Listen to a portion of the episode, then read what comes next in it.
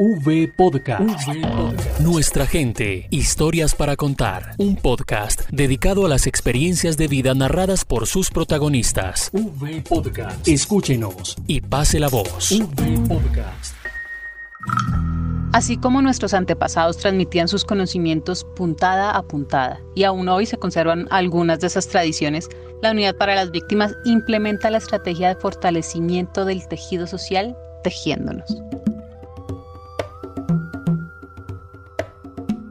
La estrategia se implementa a través de tres espacios. El primero de ellos es la formación con la comunidad, el segundo es la formación con los líderes o lideresas y el tercero es la realización de las acciones autónomas que implementan las comunidades. Los ejes temáticos de estas formaciones eh, están encaminados a fortalecer el tejido social e involucrar el reconocimiento comunitario de las representaciones sociales, las prácticas sociales y la participación pública y ciudadana la comunidad en la que estamos haciendo la intervención. Quien habla es la coordinadora del Grupo Psicosocial de la Unidad, Aida Solano, y destaca que esta es una estrategia de acompañamiento psicosocial que se implementa en las comunidades retornadas, reubicadas o integradas localmente que han sido víctimas del desplazamiento forzado. En 2019, eh, la estrategia se implementó con, con 29 comunidades retornadas o reubicadas en diferentes municipios del país y para el 2020 la estrategia la hemos venido implementando en 37 comunidades donde 22 de ellas ah, están en municipios PEDET. Líderes y lideresas que participan y que son facilitadores con nosotros en la implementación de la estrategia son elegidos por la propia comunidad. Ellos participan en espacios de formación específicos para ellos, los cuales pues lo que buscan es fortalecer sus capacidades y sus habilidades con el fin de poder lograr eh, una mayor incidencia política y social en sus territorios. Dentro de esta participación, los líderes y lideresas concertan las acciones autónomas de los diferentes temas y, y son ellos mismos quienes las lideran en la ejecución eh, de las acciones autónomas establecidas en cada uno de sus momentos. De esta manera, eh, lo que estamos haciendo es propiciar eh, dejar capacidad instalada en las comunidades de tal suerte que cuando se termine la intervención la comunidad cuente con em, estos líderes fuertes, fortalecidos y con habilidades desarrolladas que les permitan continuar su trayectoria en territorio. Esta estrategia hace parte del protocolo de retornos y reubicaciones del componente de arraigo territorial e integración comunitaria y se implementa en tres espacios. El primero, formación con la comunidad. El segundo, formación con líderes y lideresas. Y el tercero, acciones autónomas. Las acciones autónomas son espacios desarrollados por la misma comunidad, que son dirigidos y coordinados por los líderes o lideresas que nos han venido acompañando en el proceso de implementación de la estrategia y que han sido formados por el profesional psicosocial que tiene a cargo la implementación en esa comunidad. Estos espacios tienen una duración aproximada de cuatro horas, depende de la acción que haya definido la comunidad desarrollar conforme la temática que se esté abordando en este momento. Em, en estas acciones participan en un aproximado de 100 personas eh, de la comunidad, por supuesto. Esto significa que pueden ser eh, personas de víctimas retornadas o radicadas o personas que hacen parte de, de la comunidad que acoge o de la comunidad acogida de estas víctimas de desplazamiento. Eh, algunos ejemplos de estas acciones autónomas pueden ser campañas de prevención, realización de murales, encuentros gastronómicos, eh, limpiezas de espacios de memoria o adecuación o reestructuración de espacios de memoria depende mucho de la temática que se está abordando. Y pues en estas acciones pueden participar niños, jóvenes, personas mayores, adultos, digamos.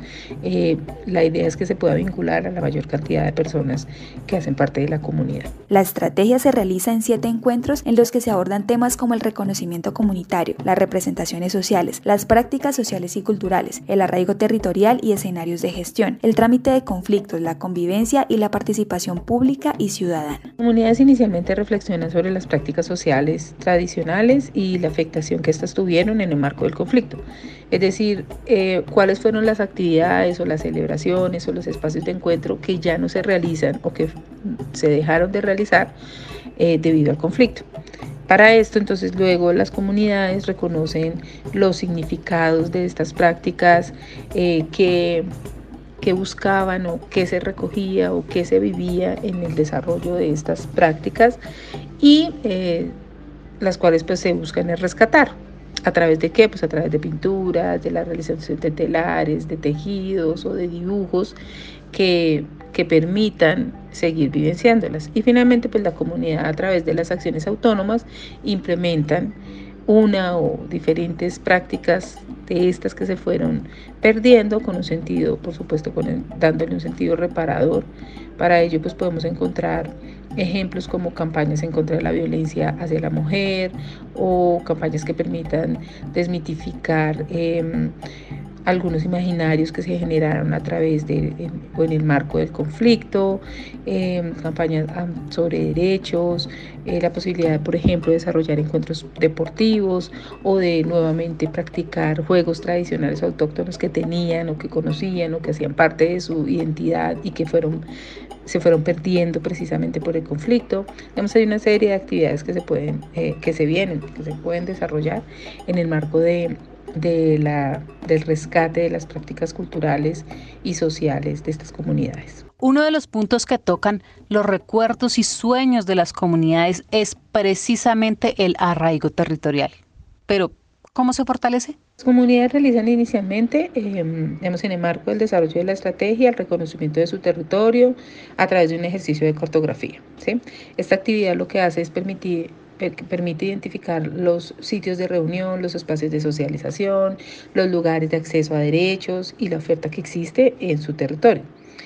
Eh, asimismo, luego se permite analizar los significados que tenían cada uno de estos espacios para la comunidad, qué, sentido tenía el río, cuál era la importancia que tenía el río para la comunidad, em, la tierra, el parque, eh, la casa de la cultura, la casa de, de, cuidado de las personas mayores, sí, digamos como los diferentes lugares de referentes para la comunidad en su territorio. Finalmente, en muchas de las comunidades se han realizado actividades en donde su objetivo es la apropiación de espacios, ¿sí? Eh, lo cual pues, les permite a ellos fortalecer el vínculo con este nuevo territorio al que están llegando o con el territorio al cual volvieron, ¿sí? y que por, durante muchos años quizá eh, dejaron atrás. Eh, precisamente por desplazamiento y hoy están llegando, pues hay que resignificar nuevamente estos espacios. Eh, y nuevamente hacer esta apropiación de este territorio que quizá ya no lo sienten como propio. Digamos que ese, ese es el, el, el, sentido de esta, de esta práctica. Eh, normalmente, ¿qué hacemos? Por ejemplo, la recuperación de parques, la recuperación de espacios que eran significativos, espacios de memoria significativos para, para la comunidad o la creación de estos espacios, jornadas de aseo, de reconstrucción de espacios comunes para la comunidad que son determinantes para el desarrollo de sus prácticas, en general este tipo de acciones. La satisfacción del deber cumplido no tiene precio, y más cuando se trata de personas tan y tan valiosas, porque siempre estaremos unidos por las víctimas.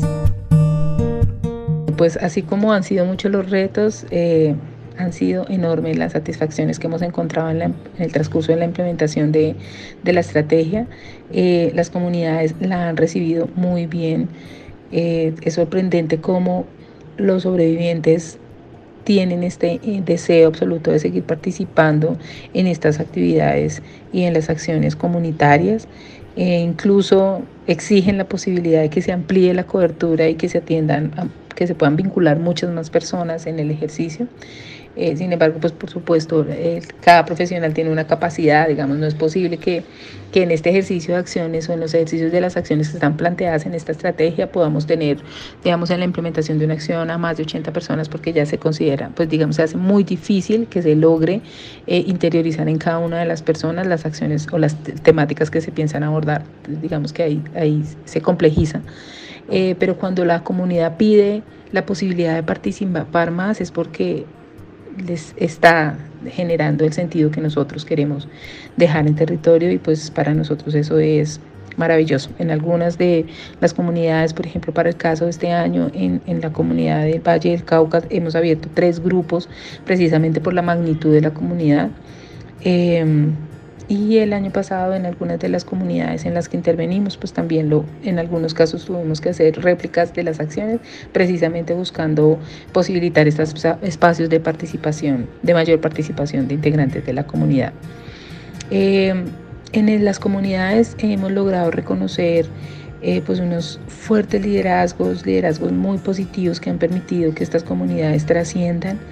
Hemos posibilitado espacios para fortalecer el tejido social de estas comunidades y hemos reconstruido la confianza, que es algún valor súper importante. Hemos reconstruido la confianza de estas comunidades con el Estado.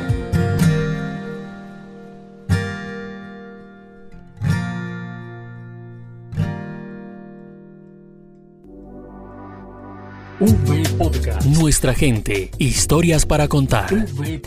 Unidos por las víctimas.